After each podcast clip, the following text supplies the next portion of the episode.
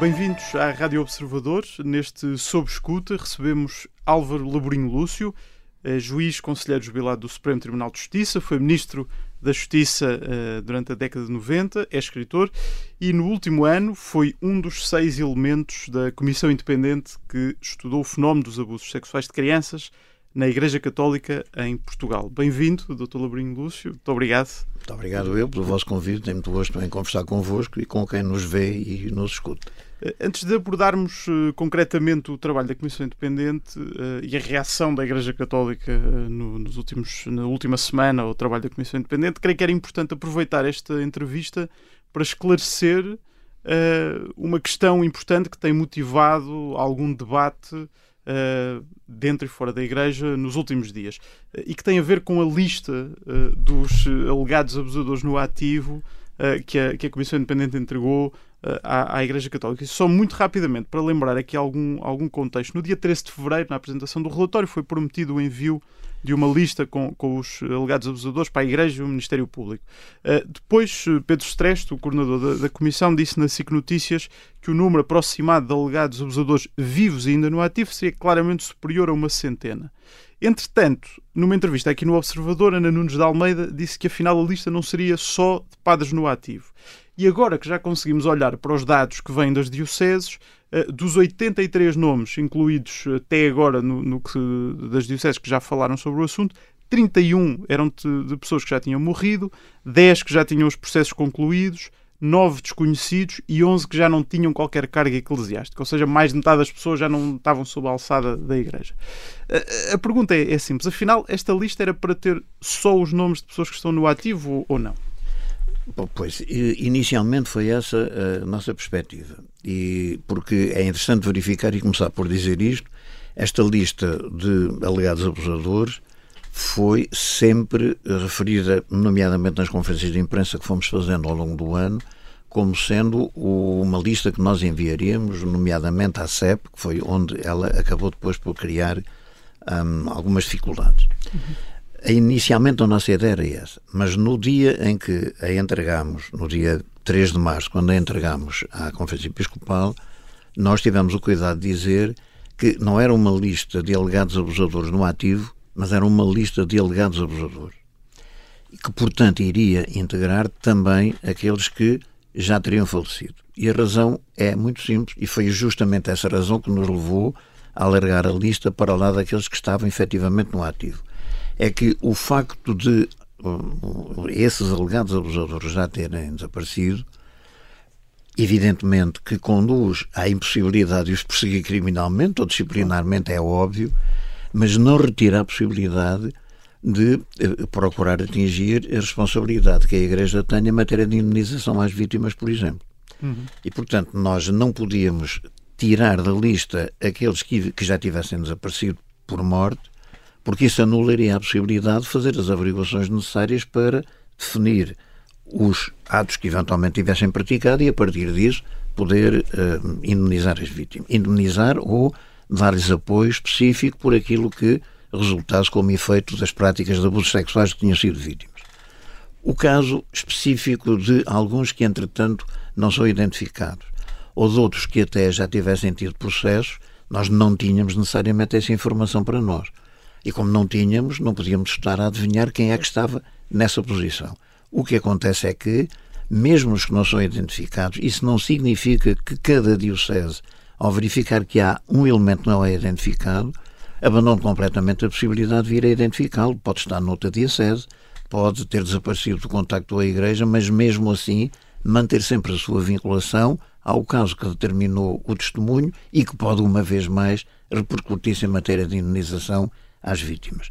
Portanto, a lista que foi inteira, que foi uma lista com todos os alegados abusadores de que a Comissão Independente expunha. Foi isso. Portanto, e... retiro daquilo que diz que não houve qualquer nome que fosse retirado daquela lista em relação não, àqueles os... nomes que tinham tido acesso. Não, os únicos nomes que não constaram desta lista são aqueles que foram revelados com garantia de absoluto sigilo no trabalho junto dos arquivos há elementos que estão confrontados pela equipe que trabalhou os arquivos e com aqueles que vinham diretamente da base de dados da Comissão, Os que resultaram diretamente dos arquivos não constam desta lista, mas são conhecidos dos respectivos dos da Diocese em concreto onde este trabalho foi feito. Mas só para clarificar aqui uma, sim, uma sim. questão, esta lista então é maior do que aquela que inicialmente se previa quando se previa que só se iria colocar sim, o nome do, dos padres uh, suspeitos de abusos no ativo. Ou seja, não Sim, é, é centena. Previa, embora nós não tivéssemos a previsão exata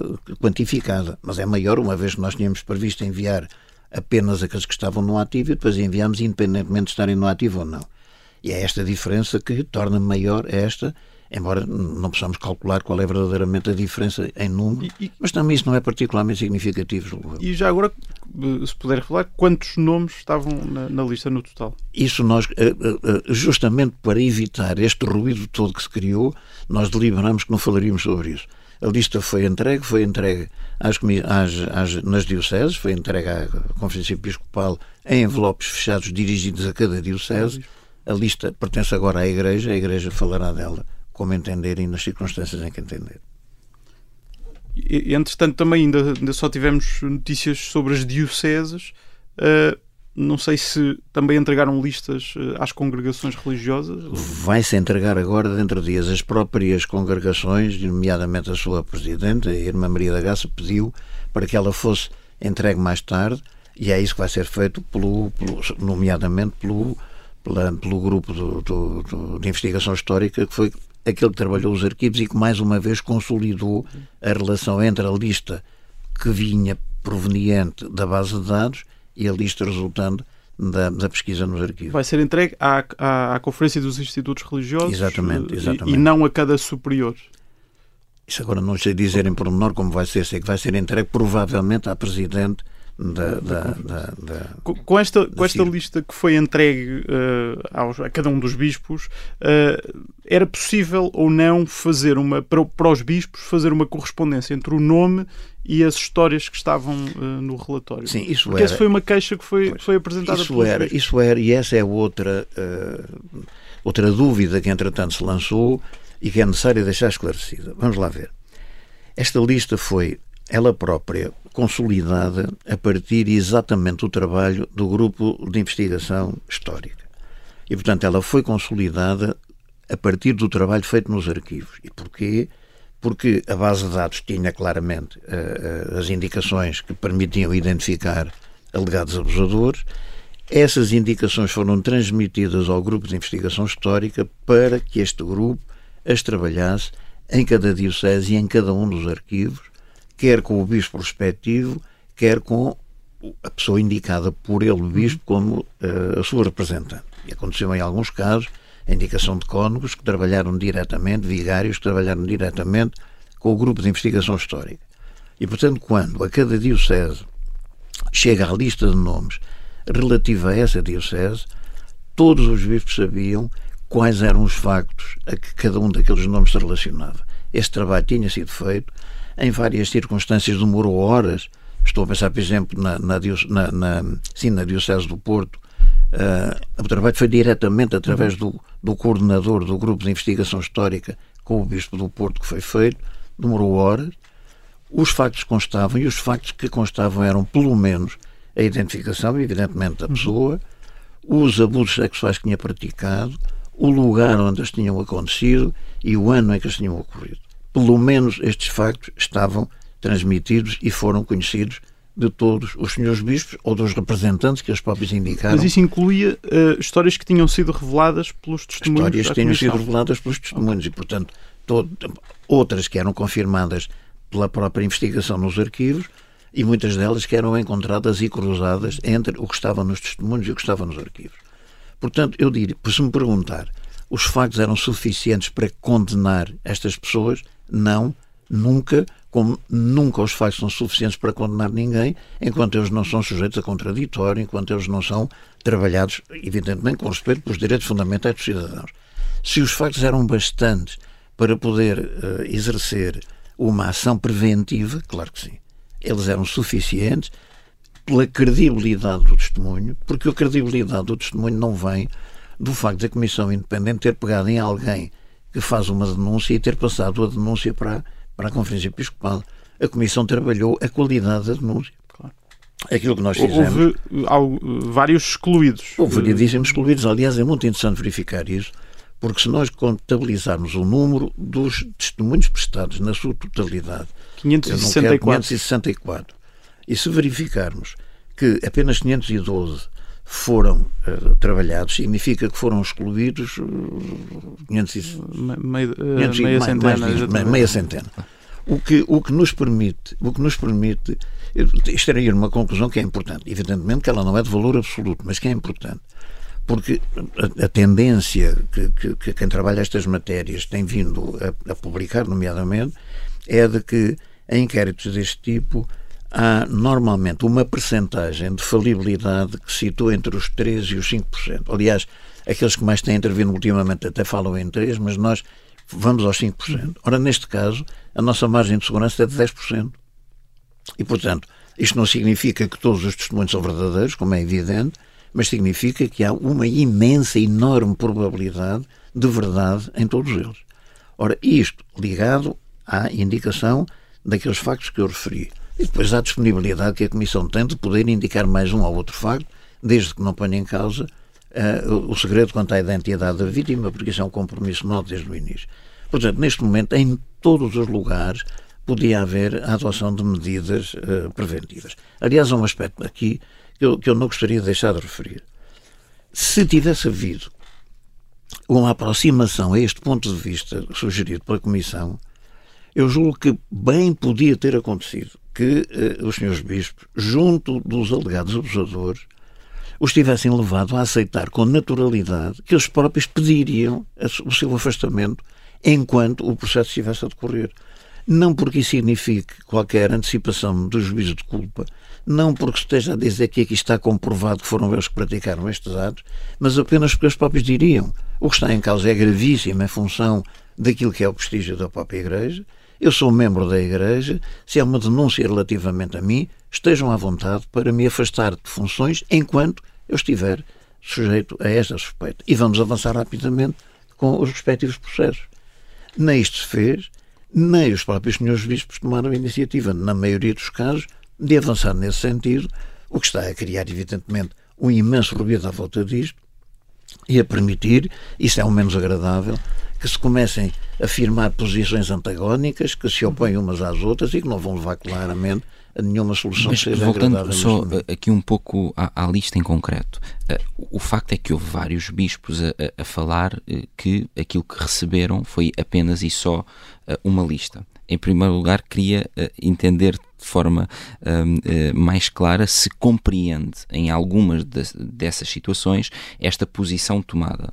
E depois perceber se, para ficar mesmo, uh, para que não restem dúvidas, se de facto em todos os casos era, era possível fazer uma correspondência entre aqueles nomes que estavam naquela lista e os factos que eram descritos no relatório. Ou seja, podemos falar daquela lista como uma espécie de apenso ao relatório? Sim, sim, sim. E se sim, como é que era possível fazer a conexão entre cada um dos nomes e os factos Mas descritos ideia, no relatório? A ideia do apenso ao relatório é muito interessante, nós próprios usamos essa expressão, porque a lista em princípio, vamos lá ver, nós no limite poderíamos não ter, não ter criado esta, esta lista, que é uma lista de informação dirigida à Igreja. Nós no limite poderíamos ter deixado o relatório tal como ele está e a Igreja, por sua iniciativa, teria de fazer toda a investigação base no sentido de saber, então, afinal de contas, onde estão esses alegados abusadores de que a Comissão Independente fala. Nós organizámos a lista com os nomes justamente porque isso estava acertado com a própria Conferência Episcopal Portuguesa de que o que iríamos entregar eram alegados abusadores e entregaríamos no trabalho feito diretamente nas dioceses pelo Grupo de Investigação Histórica a conexão factual entre aqueles nomes e, um, e esta lista. Evidentemente, quando na conferência de imprensa da CEP é dito foi-nos entregue uma lista com nomes, isto é verdade.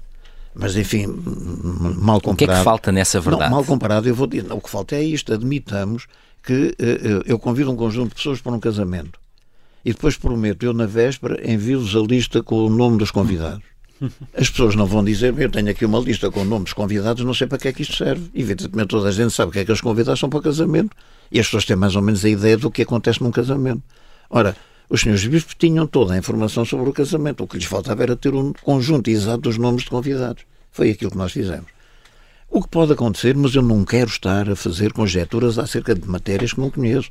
Eu admito que não se tivesse levado, talvez a peito, o trabalho feito junto da, da, dos arquivos uh, nas dioceses, que eventualmente não tivesse havido transmissão dos elementos internos, mas tenho muitas dúvidas de que isso tivesse acontecido, porque foi o trabalho aturado do grupo de investigação histórica que fez essa conexão toda. E, e, e, e tanto é assim que o Sr. Dom José Ornelas, apesar de tudo, na entrevista que dá ao Expresso, de alguma forma vem dizer que, enfim, não, foi pouco feliz aquela afirmação, porque não era exatamente aquilo que se pretendia dizer. Porque mantida a afirmação como está, ela não é verdadeira. Uhum. E, e, continuando aqui naquilo que foram uh, as reações do, dos vários bispos, uh, podemos uh, encontrar aqui diferentes padrões. houve bispos, como é o caso do, de Angra e de Évora, que afastaram liminarmente os suspeitos enquanto averiguam os casos, e, e, depois tivemos outros, como Porto e Lisboa, que só afastam com mais informação. Compreende esta dualidade de, de, critérios já nos disse que uh, dificilmente uh, se compreende em algumas uh, situações. Aquilo que eu, que eu quero entender é o pedido de mais informações, em alguns casos, pode fazer sentido a essa lista, porque de facto a Comissão enviou mais informações sim, sim. em determinados casos. Foi porque entendeu que fazia sentido, nesses casos, dar mais informações para contextualizar esse, esse apenso, essa lista? Se os senhores bispos, para efeitos de terem uma intervenção imediata em termos de ações preventivas, precisam de mais dados, a Comissão dará todos os dados disponíveis que não ponham em causa, repito, o segredo da identidade das vítimas. E, portanto, nós não estamos aqui numa posição adversarial relativamente à Igreja, pelo contrário. Nós temos todo o gosto em colaborar para que se possa chegar o mais longe possível no tipo de investigações que se possam desenvolver acerca desta matéria. O que é importante é isto, e isto é que eu julgo que nós temos que destrinçar. Uma coisa é deixar claro que a lista que foi entregue aos senhores bispos era uma lista acordada que foi esclarecida quando foi entregue. Relativamente a essa lista, há um conjunto de factos com ela cruzados que permitem que, a partir dela e a partir da credibilidade dos testemunhos, se possam adotar ações de natureza preventiva. Chegados aqui, nós chegamos à conclusão que há alguns senhores bispos que já entenderam que assim deve ser e já estão a atuar nesse sentido, outros que estão ainda numa situação de dúvida e outros que estão numa posição com alguma renitência enquanto não tiverem mais elementos de informação. Curiosamente. Houve até, só para interromper aqui, porque houve até bispos que disseram, enfim, temos aqui nomes que nem conhecemos aceita que haja, que haja bispos a dizer que, que não têm informações sobre os nomes que lá puseram, tendo em conta tudo o que já nos tenho, disse? Eu tenho que acreditar que é verdadeiro o que dizem. Para já, nós estamos a falar num tempo que vai, de, num período de 70 anos, e portanto nós podemos ter nomes que, que, que, que estariam na Diocese na altura em que o bispo atual não está, que entretanto terão passado para outra. Admito que sim, dentro daqueles tais poucos que são desconhecidos. Os ditos desconhecidos, que são poucos, mas que podem naturalmente acontecer, visto que nós próprios também não os conhecemos. Estamos a fazer a transmissão da informação que recebemos para aqueles que agora foram os destinatários da lista que, que nós enviamos. Agora, há aqui dois aspectos. Um é o que tem que ver com o tipo de lista que foi apresentada, e isso presumo que está esclarecido e que não vale a pena voltar a, a, a repetir. Outro é o de saber o que pode fazer-se a partir dessa informação. E aí é que depois houve um conjunto de declarações sucessivas que nós entendemos, na nossa perspectiva das coisas, que foram, que foram eh, pouco, pouco felizes. E, e já, já, vamos falar sobre, sobre o que alguns bispos disseram relativamente à lista, mas apenas para fechar este, este, sim, sim. este tópico, eh, uma pergunta eh, de sim ou não. As dioceses de Lisboa e Porto já vieram dizer publicamente que pediram mais informações à Comissão tem dito que, que, está, que a Comissão está disponível para, para as enviar. Nestes casos, já, já enviou? Não sei dizer se concretamente já enviou, uhum. mas está a trabalhar no sentido de enviar, visto que nós não fazemos qualquer, repito, qualquer recusa ao envio desses factos. Aliás, eh, eh, como, como calculará, eh, o único limite que nós temos a isso é realmente o limite de compromisso na defesa do sigilo da identidade das vítimas, ponto. E mais nada. E, portanto, tudo o resto nós informamos.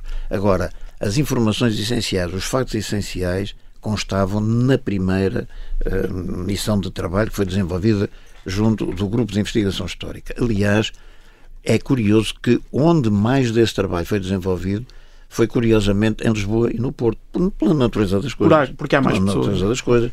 E, portanto, houve muito mais tempo. Sabemos quem foram os cónicos que foram indicados em Lisboa, o cónico foi indicado em Lisboa, com quem se falou, com quem teve um, uma das, um dos elementos da, da, do grupo de investigação histórica teve um trabalho aturadíssimo para analisar caso a caso as respectivas situações e, portanto, as coisas constavam. Se me perguntar, mas então como é que se compreende este tipo de reação? Eu que não faço juízos de censura antecipados, como é evidente, prefiro dizer que talvez se tenha antecipado no espírito dos senhores bispos a ideia da condenação dos alegados abusadores. Mas não é isso que está em causa. É o que está em causa é a prevenção nesta fase. O problema depois das conclusões finais a que se chega haverá o seu tempo. Agora, claro. o que nós não podemos é confundir os tempos, porque essa confusão vai determinar a antecipação para esta fase das dificuldades em conseguir a condenação futura e isso não parece que seja adequado, porque há um aspecto e muito importante, deixem-me só dizer isto, porque é fundamental que isso seja dito. Aliás, nós próprios estamos aqui, da minha parte, com por exemplo grande já há tempo significativo, e, e raramente falamos nas vítimas.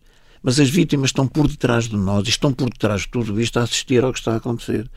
E é extraordinário como da parte da Conferência Episcopal Portuguesa não houve uma referência, não há uma manifestação de preocupação. E sobre isso vamos falar mais à frente.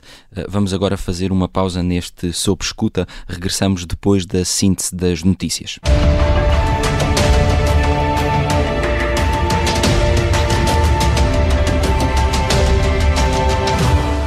Bem-vindos, estamos de regresso ao Sob Escuta com Álvaro Laborinho Lúcio, que foi um dos membros da Comissão Independente para o Estudo dos Abusos Sexuais na Igreja Portuguesa.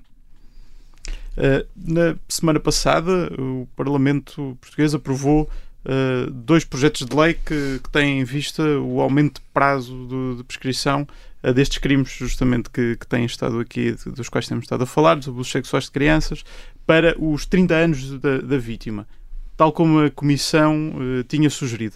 Este é um, é um sinal de que o trabalho da Comissão já está a ter um impacto no país, para si? Nós esperamos que tenha, eh, como deve calcular, eh, nós somos aqui aqueles que menos olham para si próprios. Nós fizemos o nosso trabalho, foi um trabalho que nós gostaríamos de ver refletido no exterior como trabalho importante pelos seus efeitos, por aquilo que ele pode produzir. E nesse sentido ficamos contentes quando vemos que começa a haver, e em vários aspectos isso tem-se verificado, atenção àquilo que foram as nossas sugestões e recomendações e uma linha de seguimento uh, nesse sentido. Esse caso concreto é, é bem interessante. Tem aí uma especificidade, eu não, não quero entrar muito em aspectos técnicos, projetos, depois tornam amassadores, mas há ainda uma questão que pode ainda suscitar-se mas nós teremos a ocasião de falar nisso quando formos à Assembleia da República, que é a questão de saber se o que nós devemos ampliar é a idade da, da, da vítima e, portanto, ampliar o tempo para ela exercer o direito de queixa ou se devemos ampliar o prazo de prescrição. Eh, nós temos defendido, e aí eu tenho defendido, não direi que seja eu o maior defensor, mas sou aquele quem tem fundamentado, portanto, trabalhar mais essa área, que é importante não mexer nos prazos de prescrição, porque isso pode gerar um desequilíbrio enorme na, na, na, no ordenamento lógico do próprio sistema penal. Portanto, manter os prazos de prescrição tal como eles estão, mas, neste caso concreto, alterar o tempo que a vítima tem para apresentar a sua queixa. Ou e seja, isto, o prazo começa a contar o, mais tarde. O prazo é? começa a contar e, portanto, a duração do prazo é a mesma, começa a contar mais tarde. E nessa medida nós fixamos os 30 anos, com isto, nós obtemos, temos dois objetivos. Em primeiro lugar, realmente não uh, desestabilizar o equilíbrio dos prazos de prescrição para todos os, os crimes previstos na lei.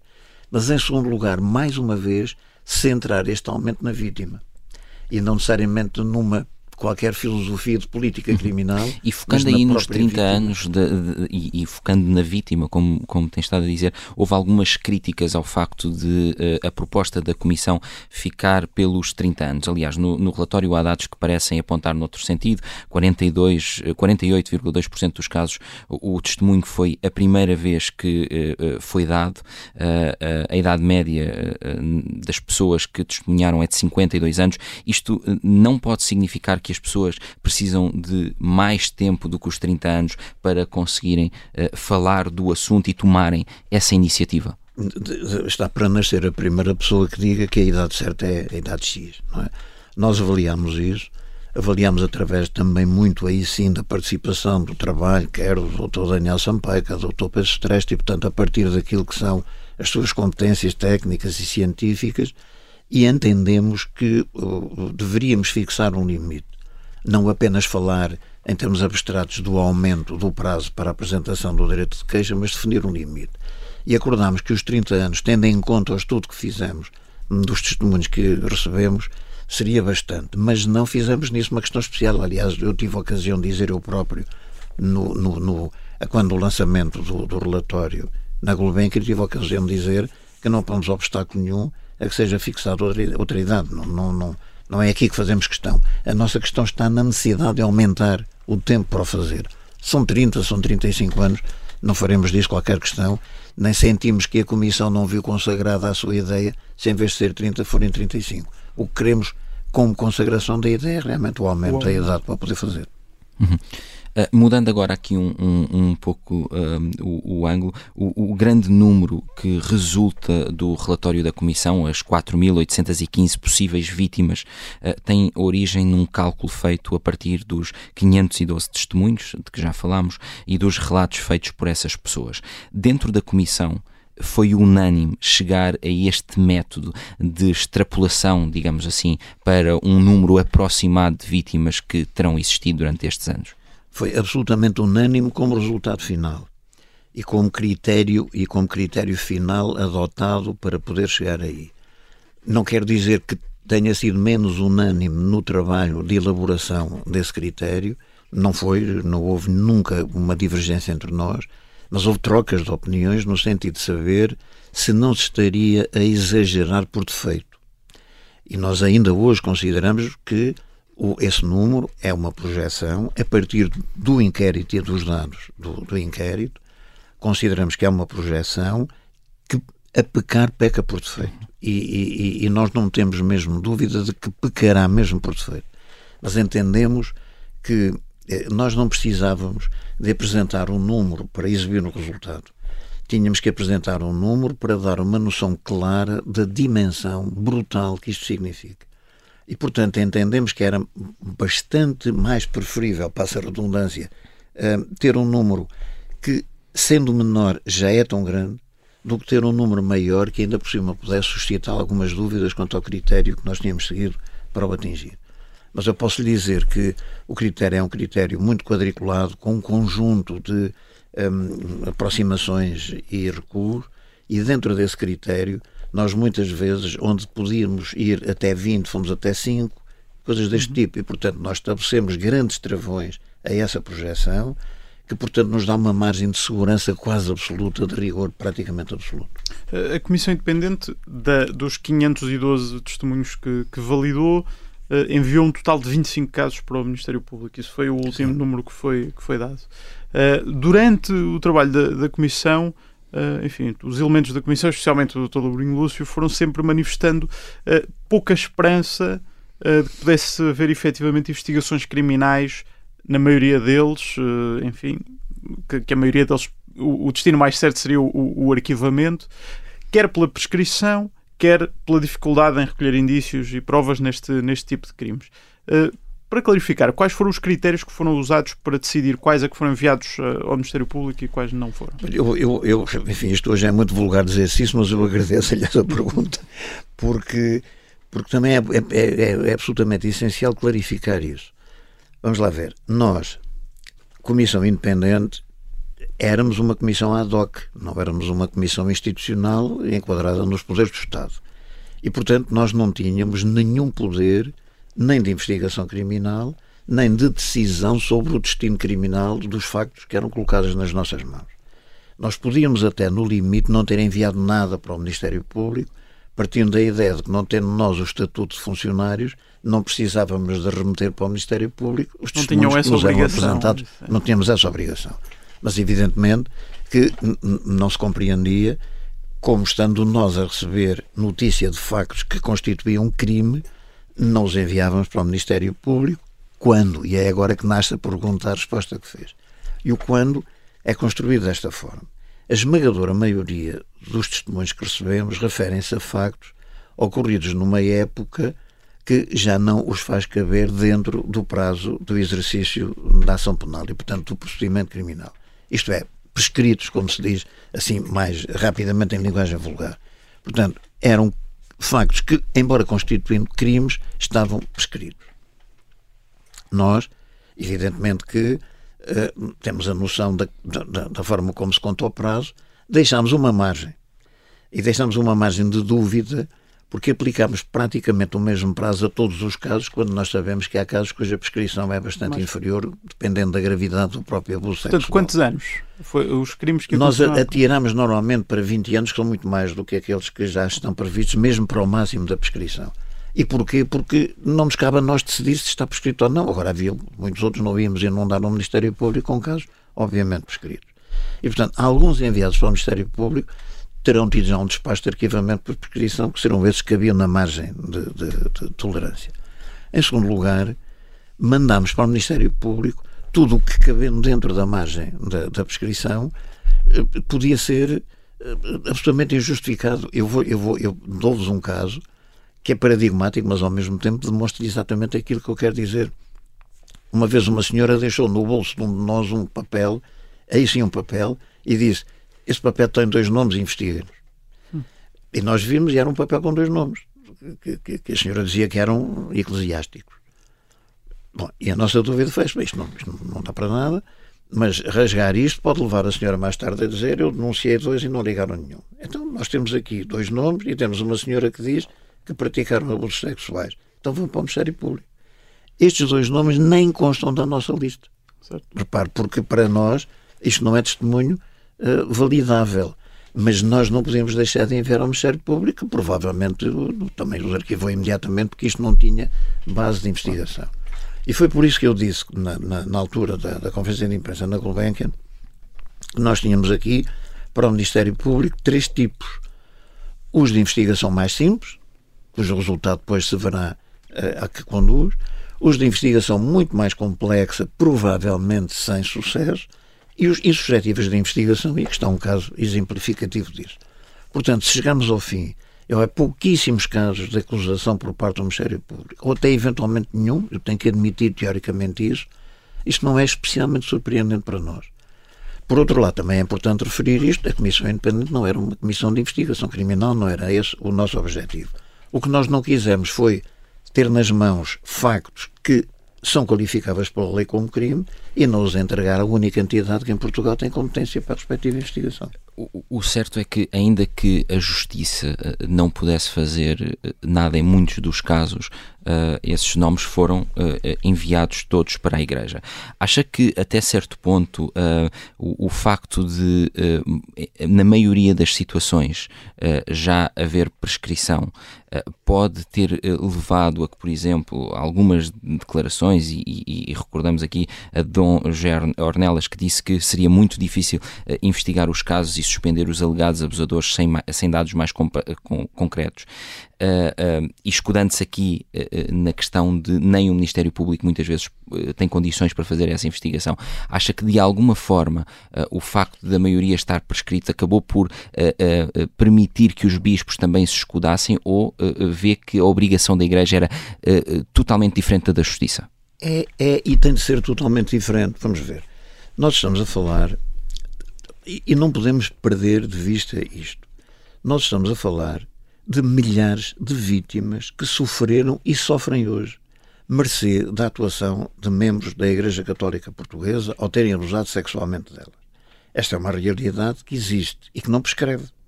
O sofrimento das vítimas não prescreveu, a completa falta de cuidado com elas, de reparação dos males que sofreram, de indenização pelos prejuízos, quer morais, quer materiais que tiveram, nada disto prescreveu do ponto de vista ético. Isto é, a Igreja tem o dever de cuidar destas vítimas. Tem o dever de cuidar neste sentido, não é no sentido caritativo do termo, as vítimas não querem isso, mas é no sentido civil do termo, no sentido nobre do termo, na relação que cada um de nós tem pela afirmação de responsabilidade daquilo que é a interação comunitária em que nós todos vivemos. E a Igreja aqui, evidentemente, não está excluída disto. Portanto, quando nós, daí nós falamos, nomeadamente, de situações de morte, porque é evidente aí não há qualquer processo, de, de, de qualquer hipótese de fazer avançar um processo, nomeadamente pelo Ministério Público, mas todavia os factos foram praticados, eles estão lá. Ora bem, nestes casos dos, dos abusos prescritos, os factos também foram praticados e também lá estão.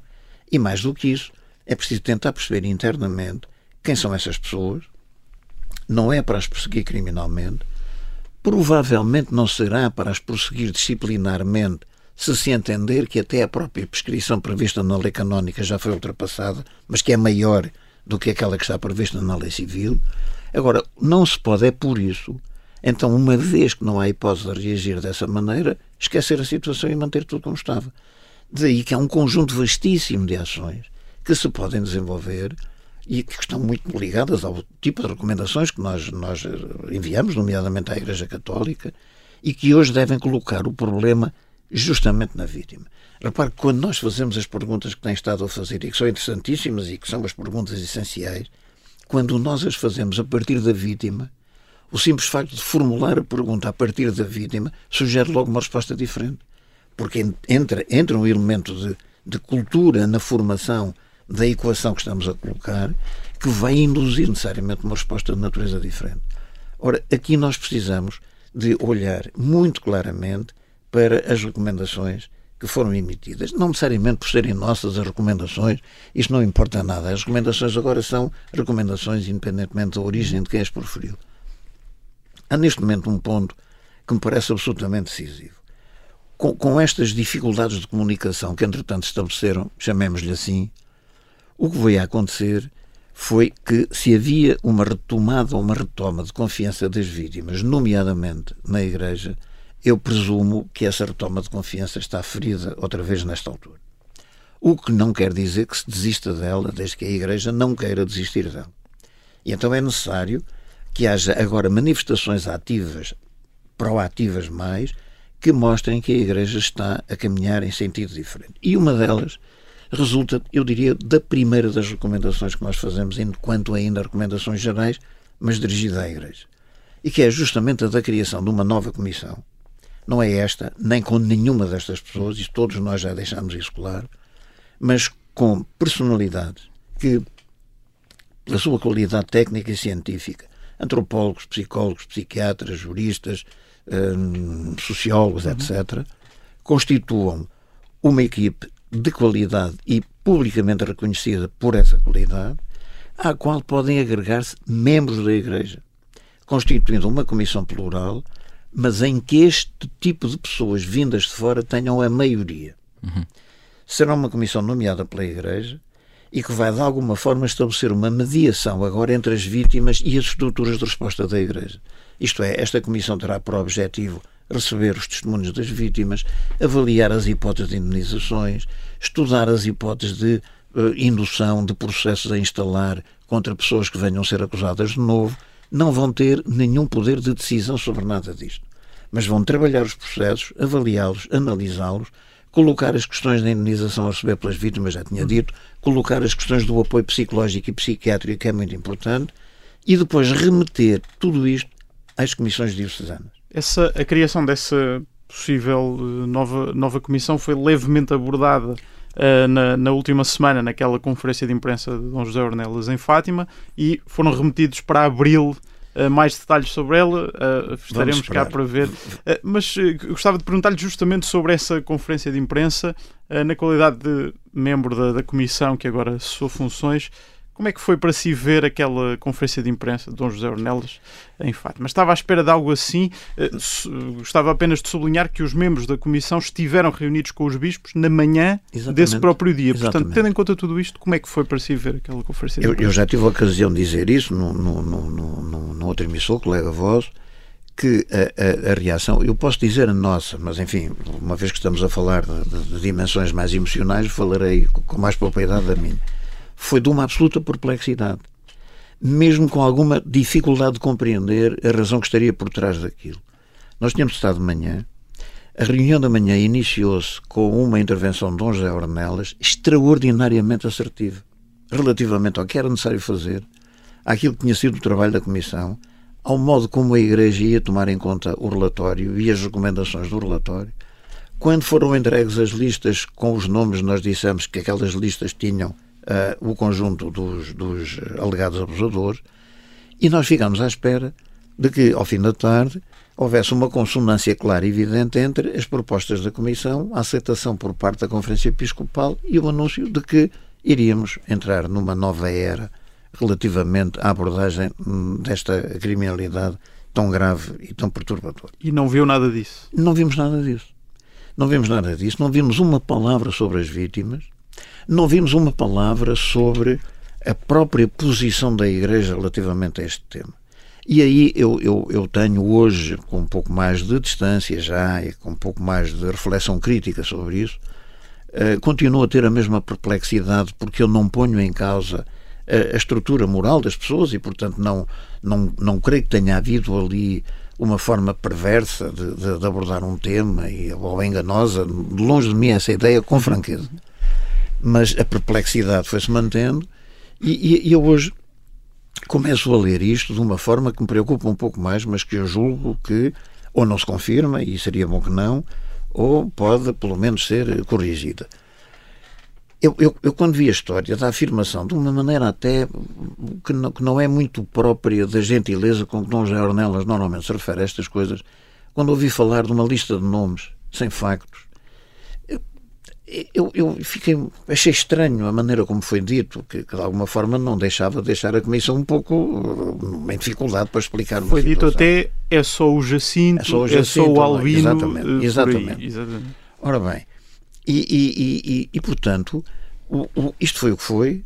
Agora, neste momento, passado este tempo, há uma conclusão que nós estaríamos. É que isto foi um facto que foi criado.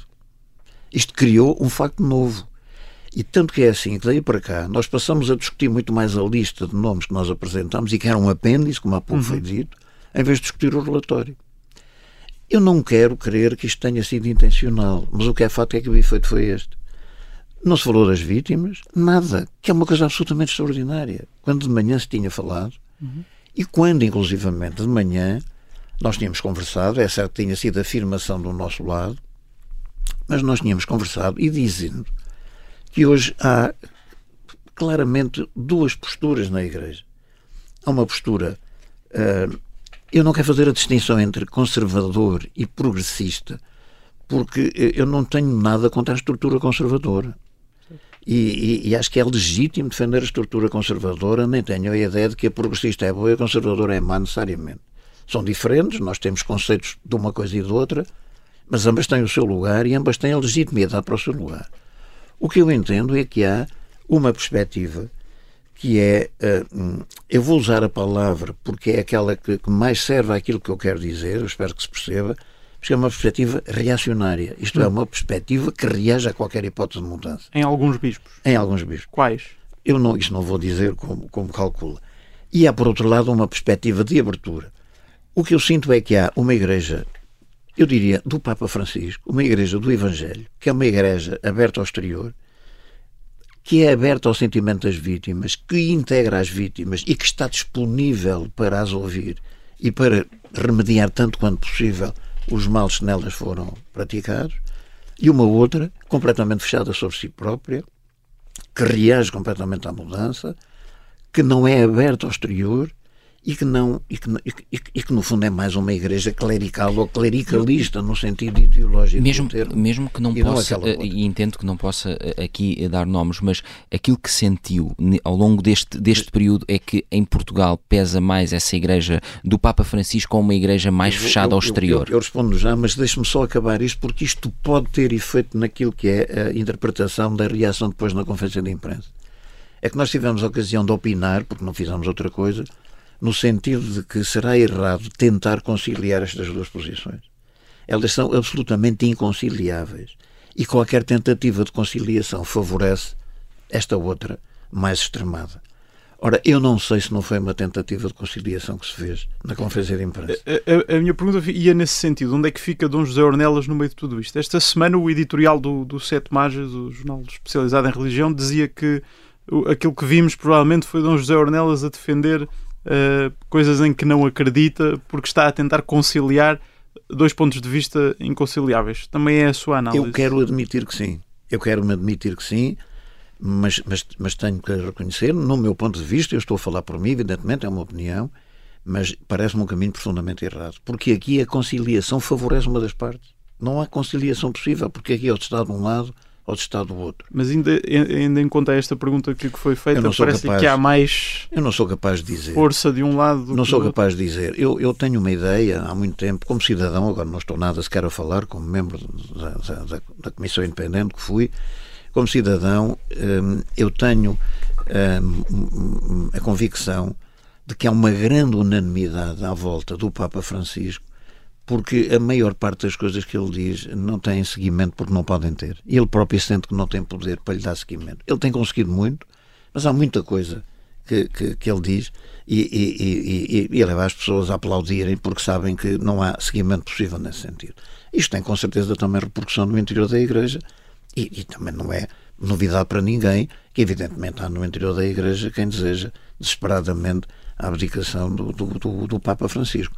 Agora, há um outro aspecto, porque neste momento o que me interessa não é o meu pensamento sobre a Igreja, não é o meu pensamento sobre a sociedade.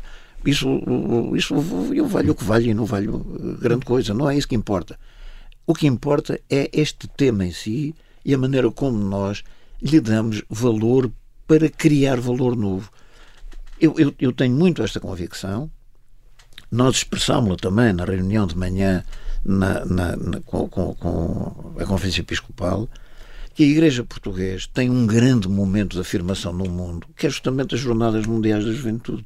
E, e, é já, e, já, e, já, vamos à jornada. Eu queria só uh, aqui uh, uh, continuar aqui num ponto que é como especialista no direito e, nas questões de justiça, como juiz, como é que viu a intervenção de Dom Manuel Clemente, essencialmente focada aqui num certo legalismo, dizendo que só com factos comprovados e sujeitos a contraditório é que é possível afastar alguém, e depois Dom América Guiar também entrando aqui num, num debate semântico sobre a diferença entre suspender e, e depois deste relatório uh, e com os, uh, o foco nas vítimas, como falou ainda há pouco e, e, e tem estado a frisar, deve ser este o discurso da Igreja? Pois eu julgo que não. Eu, eu, não, eu aí não posso ter uma margem de tolerância, porque verdadeiramente nós também não sabemos o que está no espírito de quem faz essas afirmações. Se me estiverem a dizer que não pode haver condenação sem contraditório, sem o respeito pela presunção de inocência, estou completamente de acordo, mas ninguém pôs isso em causa, nem ninguém pôs. Agora, vir antecipar isso para o momento anterior em que pode haver medidas preventivas, que são medidas de afastamento, nem sequer são necessariamente medidas de afastamento do Ministério, podem ser de afastamento, por exemplo, de relações com crianças, da zona onde pode ser eventualmente preocupante aquilo que a própria imagem da pessoa possa vir a refletir-se no cotidiano, no exercício do seu Ministério. Isso não só pode, como deve acontecer. E é como eu digo, se tivesse acontecido desde o início, se todos tivessem tomado a iniciativa eles próprios de pedir esse afastamento episódico, temporário, ou se a própria Igreja tivesse chamado as pessoas envolvidas e tivesse dito isso, tudo isto tinha acontecido com a maior tranquilidade, não havia problema nenhum e não se punha em causa nenhuma regra do Estado de Direito, como deve calcular, me sensibiliza particularmente. Portanto, isso não, isso, isso não é verdade, eu não, não, não, não percebo porque foi que se seguiu esse caminho não, e eu não quero antecipar que esse caminho seja já de si também a antecipação daquilo que se espera ser o resultado final das investigações que venham a ter lugar. Uhum. Como objetivo, se esse for o resultado final, que seja, mas que ele seja perseguido como um objetivo, parece-me profundamente inaceitável. Por outro lado, a ideia de que não pode haver indenizações às vítimas porque nós não podemos tomar a iniciativa porque isso é um, insultuoso, insultuoso, para as vítimas, foram as, as palavras do Manuel Kuma. O que é que lhe parece essa afirmação? Bem, mas nós tínhamos para já que reconhecer que nós temos várias igrejas insultuosas pelo mundo fora. Temos Estados Unidos, a Austrália, a Alemanha, a Irlanda, a França. Todos eles insultaram as vítimas e as vítimas não se sentiram nada insultadas com isso.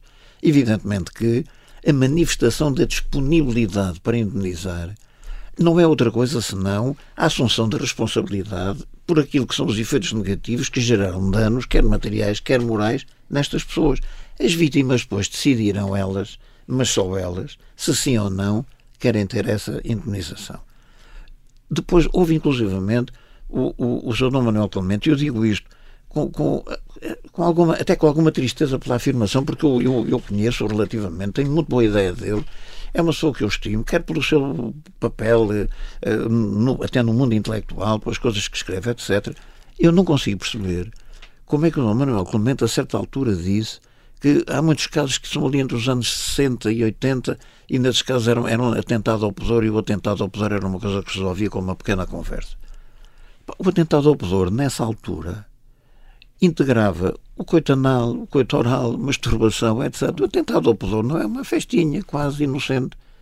É preciso ter a noção do que se está a dizer, porque as vítimas estão em casa e ouvem e dizem, mas o que é isto? Então, mas é isto como com uma conversinha, mas conversinha pode haver numa situação desta. Novamente é uma forma de legalismo? No... É uma forma de absoluto legalismo, é uma forma de transpor para o exterior a procura de um critério que permita no interior não assumir verdadeiramente o ponto que E que desvaloriza. E que desvaloriza completamente as vítimas. Aliás, eu, se me permitissem, eh, eh, peço desculpa por tomar esta, esta iniciativa, mas eu quero, como pessoa, deixar uma palavra de agradecimento às vítimas. Não é apenas de louvor, não é de conforto, é de agradecimento como cidadão. Estas vítimas que arrostaram com muito, e nós sabemos bem, porque nós conversamos, vimos-las, ouvimos-las, sabemos, temos os depoimentos delas, estas vítimas que arrostaram com esta responsabilidade de vir a, a público dar conta do seu testemunho, foram de uma grande coragem e aconteça o que acontecer, têm todas as razões para se orgulhar da sua atitude. Elas vieram introduzir um espaço novo de reflexão e de debate entre nós que se prende diretamente com o que há de mais profundo do ponto de vista da ética, da relação humana, do respeito pela dignidade humana e do respeito pelos direitos fundamentais dos cidadãos. E, portanto, são elas a grande figura a louvar. São as vítimas dos abusos sexuais acontecidos em Portugal nos últimos 70 anos. São as grandes figuras deste trabalho e deste processo.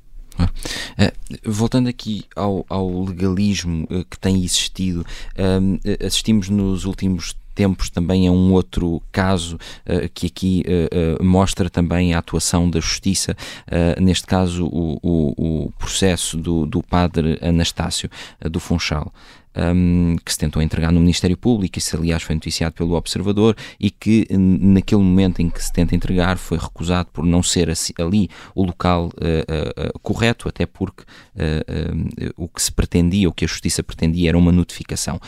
Compreende a atuação da Justiça neste caso?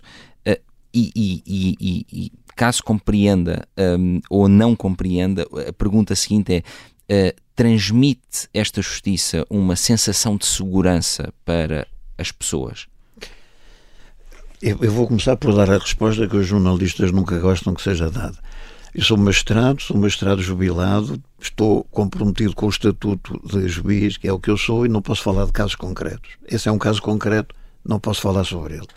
Mas ele tem, na parte final da sua pergunta, uma outra dimensão, que é de saber se eh, este tipo de atuação corresponde àquilo que as pessoas esperam da justiça.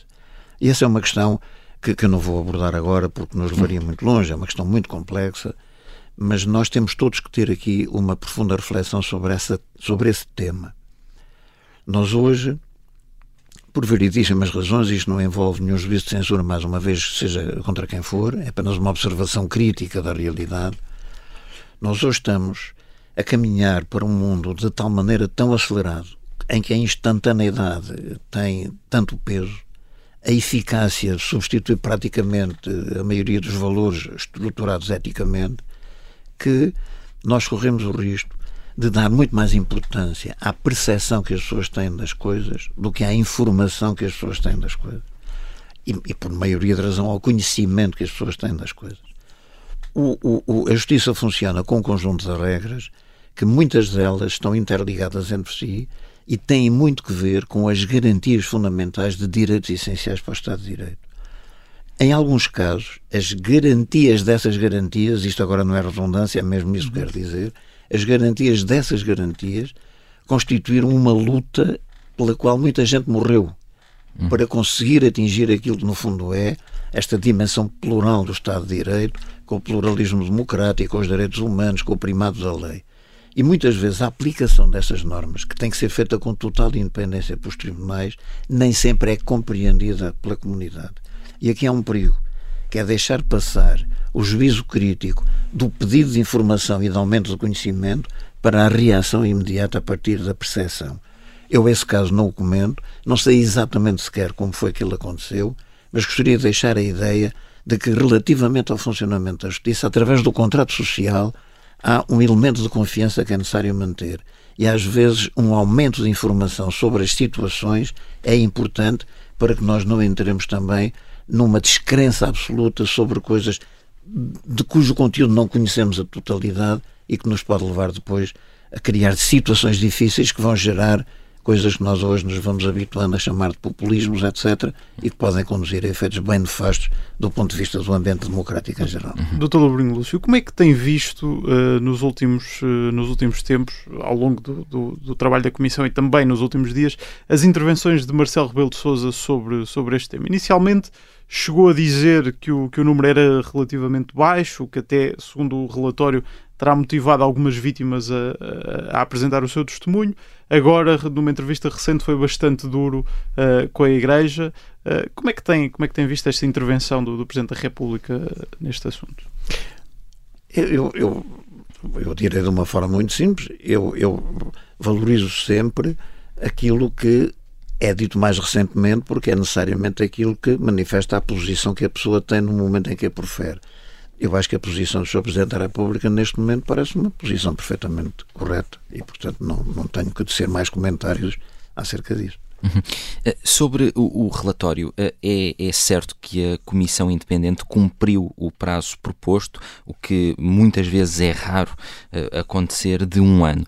Uh, mas tendo em conta as dificuldades que foram tendo no trabalho e que foram tornadas públicas, por exemplo, o acesso aos arquivos, que só teve início em outubro, uh, o que lhe pergunto é: poderia ter feito aqui sentido algum alargamento do tempo do trabalho da Comissão para que algumas das contingências que tiveram uh, uh, durante estes uh, meses pudessem ser sanadas de alguma forma e até haver um, maior aprofundamento desse, do, do material que constava nos arquivos? Podia ter havido sim na área dos arquivos. A área dos arquivos, no fundo, ficou numa fase no sentido próprio do termo, haveria porventura mais do que uma fase a, a, trabalhar e apenas trabalhou uma fase. Mas apesar de tudo, isso foi um ganho de causa que muitos pensariam que não viria sequer a acontecer. E aqui é, o, é a vez de nós também entendermos a posição da Igreja. Vamos ver. E para a Igreja isto não foi fácil. Pelo contrário. E, e, e, digo mesmo mais, da mesma maneira que eu tenho uma posição muito crítica relativamente à posição que a Igreja ultimamente tem adotado, e espero que ela venha a, a, recuar um pouco neste caminho, eu também não posso deixar de dizer que há três aspectos que para mim que são decisivos. Em primeiro lugar, foi a, foi a Conferência Episcopal Portuguesa que criou a Comissão. Pode dizer-se que poderia ter sido mais cedo ou mais tarde, seja como for. Criou a Comissão, a iniciativa foi dada. Em segundo lugar, deu-nos toda a independência para nós podermos ser absolutamente isentos no trabalho que desenvolvemos ao longo deste ano. E isto é muito de louvar. E, finalmente, o Conselho Permanente da Conferência Episcopal esteve presente na primeira fila na apresentação do relatório sabendo que ia ouvir coisas que não eram, evidentemente, agradáveis de ouvir. E isto também é necessariamente de louvar. Por outro lado, quanto a algumas dificuldades, alguma renitência maior de alguns bispos inicialmente em virem à conversa com a Comissão, algum fechamento dos arquivos, isso realmente aconteceu, mas para a Igreja tudo isto também era pesado, tudo isto também era muito difícil e, no fundo, era escancarar aquilo que no fundo estava muito na sua intimidade e na profunda intimidade de si próprio. Era difícil, mas já há vários anos tinha vindo a acontecer noutros países. Isso, Portanto, isso é verdade. Não é que Portugal tenha sido pioneiro nesse aspecto. Isso é verdade, mas como sabe, tudo o que passa pelo domínio da emoção só se sente na altura em que se sente verdadeiramente e não por antecipação daquilo que vai acontecendo aos outros. E, portanto, a Igreja foi neste ano que se sentiu verdadeiramente confrontada com isso e isso uh, acabou por ser feito. E isto é muito importante que se diga para que a própria Igreja perceba que ela tem uma dimensão de transformação e de mudança que pode fazê-la sair deste processo eh, por aquilo que parece para os olhos de todos que é o único lado possível de sair, que é o respeito pelas vítimas, a necessidade de encontrar medidas claras, urgentes, que ponham travão à quantificação deste fenómeno. Ele não vai acabar, certamente, mas é necessário que ele se reduza por um limite que nunca será de tolerância, porque nenhum caso é tolerado, mas para um limite que não seja sistémico, como durante muito tempo isto foi, ligado, evidentemente, também ao outro tema, que é um tema complicado e que ficou muito fora do debate nestas semanas, que é o da ocultação da Igreja ao longo do tempo e qual é o estado da arte agora em matéria de ocultação ou desocultação. Uhum. Aqui, este modelo de intervenção que a Igreja tem estado a seguir é um modelo perigoso do ponto de vista da ocultação. Se, se nós quisermos, se levássemos à letra algumas das intervenções que ouvimos, e esta ideia de que não há prova, não há prova, não se pode fazer porque não há prova, na altura em que o que se está a fazer é antecipar que não há prova, porque só se pode dizer que não há prova depois de se ter tentado encontrar a prova.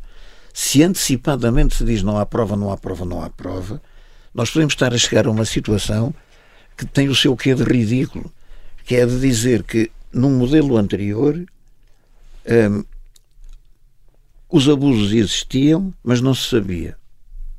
No modelo atual, uh, sabe-se, mas as não existem. Isto é, não tem a prova. A questão da, a e, e isto, isto não pode acontecer, porque é outra forma de ocultação e nós não podemos aí aceitar que isso possa acontecer. Mencionou justamente agora a questão da exigência da prova e, e, e, e efetivamente, quando olhamos para a história do, do, dos abusos na Igreja, percebemos que a exigência da prova e muitas vezes a contraposição entre a palavra da vítima e a palavra do agressor foram muitas vezes uma estratégia da Igreja para ocultar os casos. Já que não há prova, não vamos fazer nada quanto a isto. Uh, Parece-lhe, por um lado, que insistir nesta questão da exigência de prova é regressar a uma estratégia de ocultação do passado? Eu não sei e, se é uma estratégia. O que é que se deve fazer com os bispos ocultadores? Porque a Comissão disse que havia bispos ocultadores. Sim, mas aí, aí já, já, já hum. vamos a essa última questão. Na, na parte inicial, eu não, eu não quero atribuir a intenção de que isto seja uma estratégia para a ocultação, porque então tinha sido uma estratégia perfeitamente organizada. Tinha-se dito, há uma lista só com nomes, portanto desvalorizava-se a informação que a Comissão deu, depois dizia-se como não há factos não pode haver investigação e como não há factos não pode haver prova, sem prova não se condena, presunção de inocência não há nada a fazer. E tudo isto passava e nós ficávamos com a ideia tinha havido vários abusos sexuais na igreja, mas não sabia de quem, nem como, nem em que circunstâncias. Bom, eu julgo que isto não passa pela cabeça de ninguém, nem em circunstância nenhuma passou pela cabeça da Conferência Episcopal uh, de modo nenhum. Mas há o perigo de se pensar assim. E há, sobretudo, o perigo das vítimas pensarem que é assim que vai ser. Ora, não pode. Perguntar-me-á, mas acabou de dizer várias vezes que não pode garantir que venha a haver prova que leve à condenação. Pois não posso, e pode até não haver prova relativamente a ninguém que leve à condenação. Agora, há uma prova que está provada exuberantemente. É que houve pelo menos cerca de 5 mil casos de abusos sexuais na Igreja Católica Portuguesa durante estes anos. Muitos e, portanto, deles ocultados. Eh, e, muitos, e eu queria insistir nesta pergunta porque foi. Eu vou, eu, vou já lhe, eu, vou, eu vou já lhe dizer, muitos deles conhecidos dentro da Igreja, porque nós sabemos das transferências que houve de pavos, etc., e necessariamente muitos deles conhecidos pelos próprios bispos. Não sei por quais, mas pelos próprios bispos. Ora, esta ocultação tem que ser colocada na linha da frente dos objetivos da mudança no sentido de desocultar a ocultação. E ela faz, primeiro, confessando que ela existiu, e, em segundo lugar, garantindo que ela não vai continuar a existir. E, portanto, a partir deste momento, nenhum caso que se conheça deixa de ser comunicado ao Ministério Público. Nenhum. Imediatamente. Aliás, há hoje, na linha daquilo que foi a própria evolução do direito canónico, não apenas das intervenções sucessivas do Papa Francisco, mas da própria evolução do direito canónico, vai claramente nesse sentido e coloca a obrigação de denunciar ao, ao Ministério Público. Da mesma maneira também que é absolutamente fundamental que a vítima surja como a vítima deste tipo de abusos sexuais. Porque na tradição da Igreja, dos abusos sexuais de crianças, a vítima é a própria Igreja, a própria igreja. através da violação do mandamento sexto do decálogo e através da violação dos costumes e dos bons usos da Igreja. E mesmo em trabalhos recentes e em textos recentes, lá voltam a vir à frente sempre os costumes e o sexto mandamento. Ora, a vítima é uma criança, é a vítima principal dos abusos sexuais, é a criança. Relativamente aos bispos que se sabe que poderão ter ocultado casos, o relatório menciona algumas situações. Eu continuo, eu continuo a dizer, como já tive o gosto de responder a essa sua pergunta quando foi da reunião na Gulbenkian. Nós não indi... aliás, como repara, nós só indicamos à Igreja o nome dos alegados abusadores. A Igreja é o Ministério Público, mas ao Ministério Público apenas também por informação, mais nada. Mas não, não indicámos nomes de ninguém em circunstância nenhuma. Nem dos abusadores, nem das vítimas, nem, evidentemente, se houvesse casos ocultadores. Por outro lado, eu acho que poderia haver um resultado perverso da, dessa uh, indicação. É que a questão da ocultação é uma questão da Igreja. E a Igreja tem que a assumir como questão sua. Encontrar três ou quatro ocultadores poderia parecer que não é uma questão da Igreja, que é uma questão apenas Daqueles daqueles três ou quatro bispos que ocultaram. E, portanto, nós entendemos que esta questão é fundamental porque ela transforma realmente ou não os abusos de pessoas da Igreja em abusos da própria Igreja e isso aí nós todos tendemos a, a apoiar as ações que a Igreja queira desenvolver para deixar que não seja essa a imagem que resulta depois. Prometi que íamos ainda à jornada e, e vou cumprir. Uh, disse recentemente que seria uma oportunidade da Igreja Católica aparecer como um exemplo a seguir, depois de tudo o que ficámos a saber, primeiro com o relatório, e depois de tudo o que vimos uh, de reações da Igreja, nomeadamente dos bispos, e sobre as quais temos estado a falar, ainda lhe parece que a Igreja em Portugal poderá ser um exemplo nesta matéria? Poderá dar o exemplo nesta matéria? Tem nas mãos essa possibilidade. Não sei se tem na vontade. Se tiver na vontade, e eu acredito que tenha, tem nas mãos essa possibilidade. Porque tudo o que tem acontecido até agora tem sido. Eu, eu estou a hesitar muito na palavra, porque eu não, não queria adjetivar. Tem sido negativo. Não, não, tem sido infeliz, se se quiser dizer mas não transitou em julgado. É agora a minha vez de poder usar a expressão. E, portanto, eu diria que esta posição da Igreja, depois da conferência de imprensa do dia 3, não transitou em julgado. O senhor Dom José Ornelas diz que em abril que vão fazer uma nova conferência e, portanto, uma nova conferência de imprensa, eu diria que aí é que transitará em julgado a posição da Igreja. E esse é talvez um momento decisivo. E porquê é que eu quero dizer isto? A Igreja Portuguesa tem nas mãos a possibilidade de dar um excelente exemplo de como pode intervir neste tipo de fenómeno. E de o apresentar justamente nas Jornadas Mundiais da Juventude. A Igreja não tem que temer que este tema surja nas Jornadas Mundiais da Juventude. Só tem que temer se ela estiver mal colocada nele. Mas se ela estiver bem colocada nele, e colocar-se nele é estar colocado ao lado das vítimas, e estando colocado ao lado das vítimas, é desencadear em ações práticas, e até lá tem tempo para fazer, um conjunto vasto de medidas que, inclusivamente, estão nas recomendações e nas sugestões, é pô-las em prática. E depois, mostrar publicamente que é isso que está a fazer mesmo que eventualmente seja censurada por aquilo que aconteceu até agora, todos nós cometemos erros, todos nós temos períodos mais infelizes. A Igreja está a trabalhar numa área que é muito crítica para ela e, portanto, também não tem uma coesão total formada até aqui. Agora tem que saber qual das duas posições em confronto a Igreja quer representar.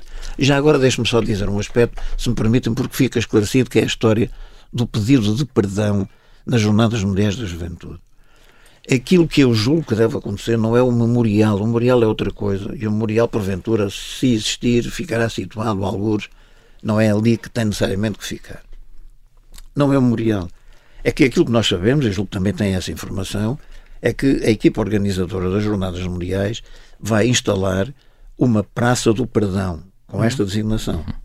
Com Instala uma Praça do Perdão, com cerca de 100 confessionários, onde os fiéis vão confessar os seus pecados e pedir a remissão. Ora, eu não consigo perceber como é que pode haver uma praça do perdão sem haver um placar qualquer no qual a Igreja peça a ela perdão.